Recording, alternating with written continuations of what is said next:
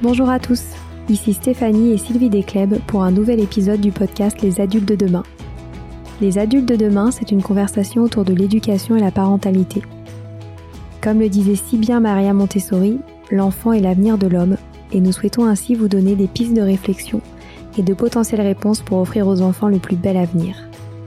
Alors si vous avez à cœur d'offrir la meilleure éducation aux enfants, ce podcast est fait pour vous. N'oubliez pas de nous suivre sur notre compte Instagram Les Adultes de Demain ou sur notre blog lesadultesdedemain.com.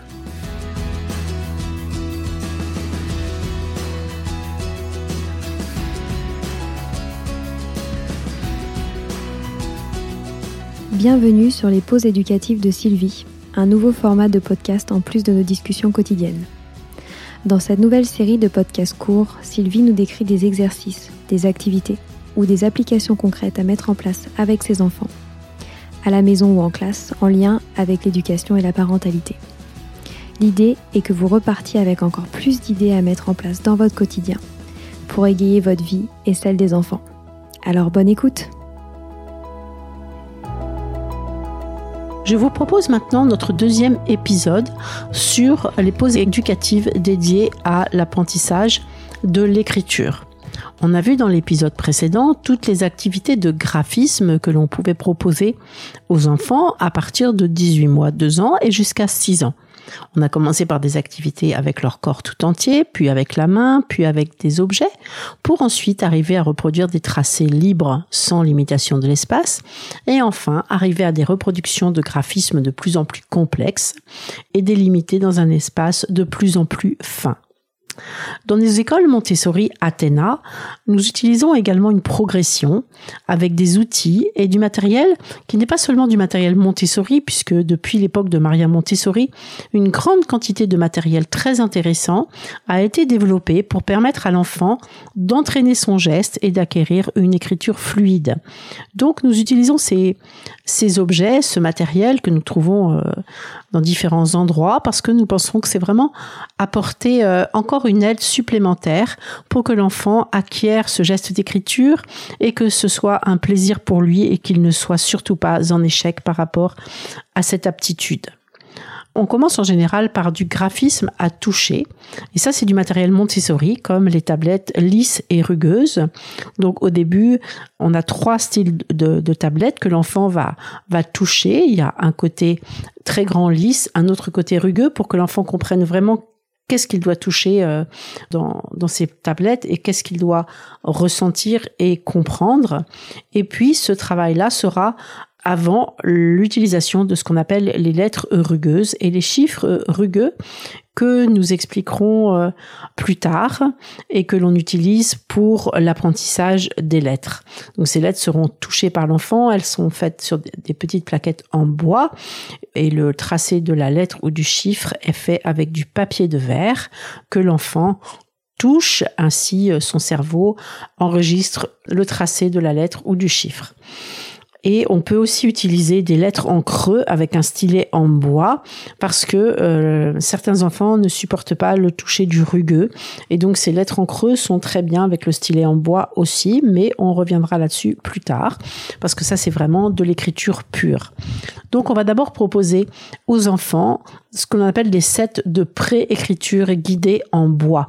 Donc ce sont des séries de tablettes avec différents types de tracés. C'est-à-dire que ça peut être des lignes droites, des lignes brisées, des lignes courbes et aussi certaines formes qui sont au départ très simples et puis de plus en plus complexes. Et il y a un petit curseur qui est souvent avec une forme de euh, ronde comme une bille, comme une perle, comme une bille que l'enfant tient comme il tiendrait le crayon et il la déplace le long du parcours. Ça le guide et ainsi il suit la progression dans ces différents sets. Donc bien sûr au début le tracé va être très simple et court, puis peu à peu il est de plus en plus complexe et de plus de plus en plus long. Ainsi, son doigt euh, s'exerce à reproduire euh, ces graphismes euh, guidés par, les, pistes et puis en tenant cette petite, cette petite perle. Après avoir effectué cela plusieurs fois, on va utiliser ce qu'on appelle des sets de graphismes creux en bois, où l'enfant, pareil, doit suivre le tracé, mais cette fois-ci en tenant un stylet en bois. Donc il le tient comme on tient un crayon. Là, vous faites bien attention à la tenue du crayon. Euh, je suis pas très maniaque, mais je pense qu'il est vraiment important tout petit de d'entraîner l'enfant à bien tenir le crayon parce que la mauvaise tenue du crayon euh, rend impossible une écriture facile et ça met vraiment l'enfant en difficulté. Donc pour la tenue du crayon, je vous rappelle aussi d'utiliser beaucoup les exercices de vie pratique et la tenue euh, de la cuillère, de la pince à linge, de la hanse du pichet, etc. afin que l'enfant entraîne bien ses trois doigts à bien tenir les objets et donc à bien tenir le crayon. Donc là aussi, dans ces, dans ces sets de graphismes creux en bois, il existe pareillement que tout à l'heure différents types de tracés avec une progression de plus en plus complexe. Donc vraiment, proposer au début ce qui est très simple et plus court, et quand vous voyez que l'enfant le fait facilement, faites cette progression tranquillement, on n'est pas pressé, l'enfant a le temps. Ensuite, on va proposer aussi des pistes graphiques avec un pochoir. vous savez, les pochoirs, ce sont des, des objets, comme souvent ce sont des règles assez larges. il y a un, creux, il y a un creux qui délimite une forme et euh, on glisse le crayon dans ce, dans ce creux, dans ce trou et ça, et on pose la forme sur une feuille, on glisse le crayon, on pose la, forme sur la feuille, on glisse le crayon dans la fente et avec le crayon, on suit le tracé qui est effectué sur cette règle. Donc il existe énormément de, pistes graphiques de ce genre sous forme de pochoir. Et là, c'est pas toujours facile à bien faire parce qu'il faut en même temps bien tenir la règle sur la feuille, bien tenir le crayon et suivre le tracé. Donc c'est important, ça, euh, de le faire tranquillement et d'en faire au début des formes très simples et puis après des formes pareillement de plus en plus complexes. Ensuite, on peut proposer aussi des pistes de graphiques que l'on va plastifier. On prend des, pistes graphiques qui sont, qui sont déjà tracées, vous les téléchargez, vous les plastifiez et vous donnez à l'enfant un feutre Velleda, donc un feutre qui va s'effacer facilement et il repasse sur les différents graphismes. ce qui est intéressant, c'est que le feutre peut s'effacer, donc si l'enfant trouve que ce qu'il a fait n'est pas, n'est pas comme il faut, il peut l'effacer et puis, euh, puis le reprendre entre parenthèses, ne gommez jamais ce qu'un enfant va faire. Hein. Souvent, j'ai entendu parler de d'enseignants ou de parents qui, trouvant que c'est pas assez parfait, gomment le travail de l'enfant. Mais ça, c'est vraiment affreux de gommer le travail de l'enfant. Ça veut dire que vous, c'est comme si vous jetez, que vous supprimez le travail de l'enfant. Donc, le feutre Velda, pour ça, c'est bien parce qu'on peut l'effacer et refaire en dessous, mais on gomme pas ce que fait un enfant. Hein. L'écriture, c'est l'expression de soi. C'est vraiment important d'avoir du respect pour ce qu'ils font et juste de leur proposer euh, un travail très progressif pour mettre toujours l'enfant dans la réussite. Donc le Véleda, c'est bien parce que si l'enfant n'est pas content de ce qu'il fait, lui-même peut l'effacer, mais c'est pas vous qui allez l'effacer. Ensuite, dans nos classes, on a ce qu'on appelle une, on, met des tables lumineuses. Donc ça, c'est vraiment euh, un matériel qui est, qui est, vraiment très bien, sur lequel les enfants peuvent faire énormément de choses et notamment s'entraîner au graphisme. Donc l'enfant, il, a cette table qui est posée sur une autre table, donc qui s'éclaire, hein, comme son en indique. Et là, il a à sa disposition des feuilles avec des tracés différents qui posent sur la table. Et là, il peut, au départ, s'il n'a pas encore un très bon graphisme, par exemple, poser des petits jetons le long des formes qui sont dessinées. Et là, s'entraîne à ce moment-là aussi à poser les choses qui respectent un certain tracé. Ensuite, il peut poser des feuilles et décalquer ce qui est représenté. Donc, repasser sur les traits, reproduire la forme qui est en dessous. Donc ça, c'est pareil, ça peut aller de dessins très très simples à des dessins beaucoup plus complexes. Et les enfants aiment beaucoup beaucoup ces tables lumineuses. Je vous les conseille vraiment. C'est un très joli cadeau à offrir à vos enfants. Il existe des objets aussi qu'on pose dessus qui s'éclairent et qui font des, des choses très jolies, des, des formes géométriques. Il existe aussi des petits personnages que l'on pose dessus. C'est vraiment un, un très joli cadeau à faire, une table lumineuse. Ensuite, on va proposer le, ce qu'on appelle le plateau de sable. Ça, c'est un matériel Montessori aussi. Donc, c'est un plateau en bois dans lequel il y a du sable.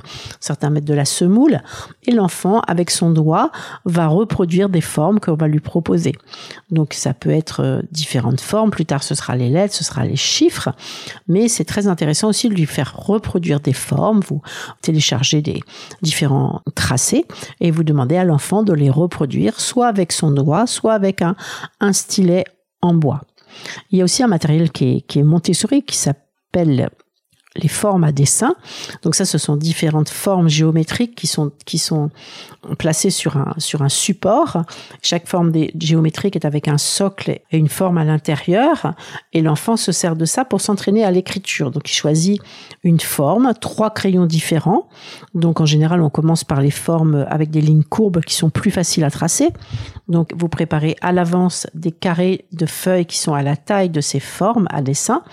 Il pose la forme sur la feuille. Il en fait le contour avec un crayon en respectant bien le sens de l'écriture.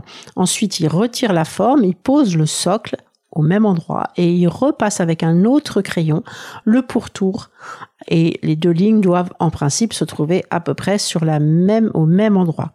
Et ensuite avec le troisième crayon, il va tracer des lignes de la gauche vers la droite d'un bout à l'autre de la forme. Et c'est vraiment des lignes horizontales qu'il faut faire parce que c'est vraiment la préparation à l'écriture. Donc de la gauche vers la droite, de plus en plus rapproché pour que ce soit de plus en plus fin avec la troisième couleur. Donc on commence en général par les formes courbes. Donc il y a, il y a le, disque, après il y a l'ellipse, il y a, il y a l'ovale.